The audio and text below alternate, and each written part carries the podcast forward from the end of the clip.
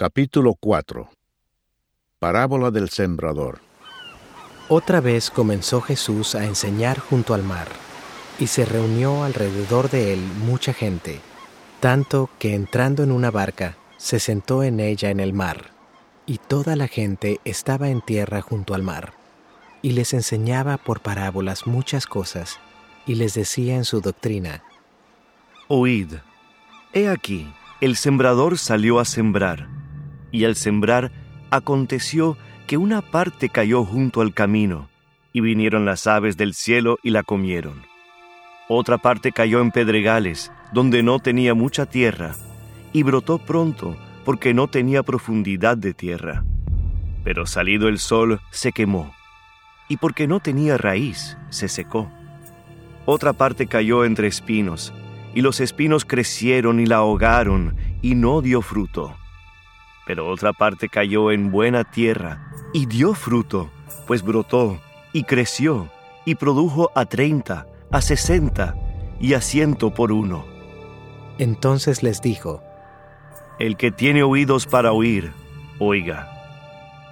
Cuando estuvo solo, los que estaban cerca de él con los doce le preguntaron sobre la parábola, y les dijo, A vosotros os es dado saber el misterio del reino de Dios mas a los que están fuera por parábolas todas las cosas, para que viendo vean y no perciban, y oyendo oigan y no entiendan, para que no se conviertan y les sean perdonados los pecados. Y les dijo, ¿No sabéis esta parábola? ¿Cómo pues entenderéis todas las parábolas? El sembrador es el que siembra la palabra. Y estos son los de junto al camino, en quienes se siembra la palabra. Pero después que la oyen, enseguida viene Satanás y quita la palabra que se sembró en sus corazones. Estos son asimismo los que fueron sembrados en pedregales, los que cuando han oído la palabra, al momento la reciben con gozo, pero no tienen raíz en sí, sino que son de corta duración, porque cuando viene la tribulación o la persecución por causa de la palabra, luego tropiezan.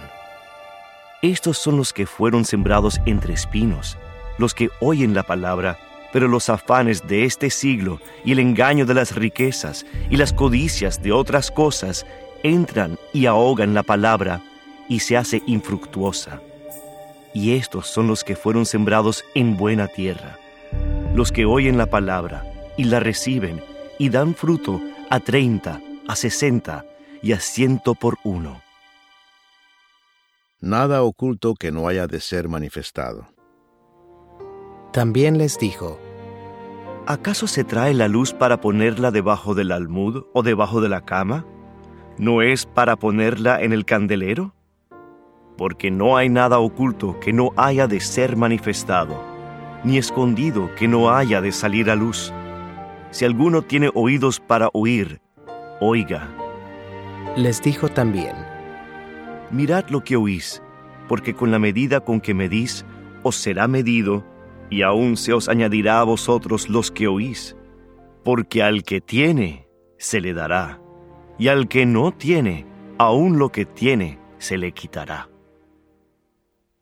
Parábola del crecimiento de la semilla.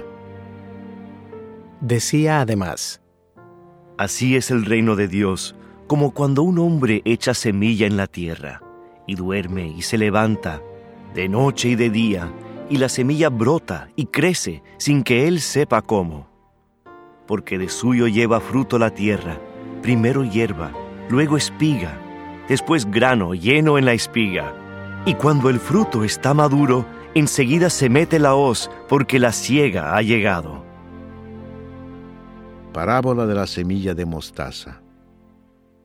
Decía también, ¿A qué haremos semejante el reino de Dios? ¿O con qué parábola lo compararemos? Es como el grano de mostaza, que cuando se siembra en tierra, es la más pequeña de todas las semillas que hay en la tierra.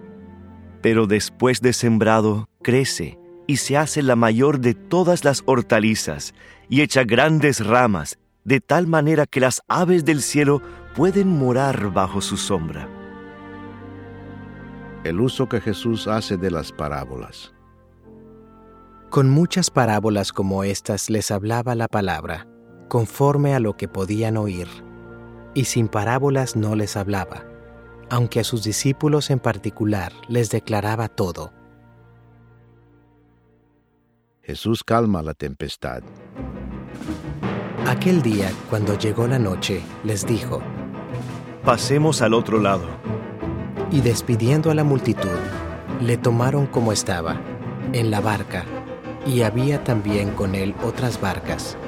Pero se levantó una gran tempestad de viento, y echaba las olas en la barca, de tal manera que ya se anegaba. Y él estaba en la popa, durmiendo sobre un cabezal, y le despertaron y le dijeron, Maestro, ¿no tienes cuidado que perecemos? Y levantándose, reprendió al viento y dijo al mar, Calla, enmudece. y cesó el viento, y se hizo grande bonanza, y les dijo, ¿Por qué estáis así amedrentados? ¿Cómo no tenéis fe?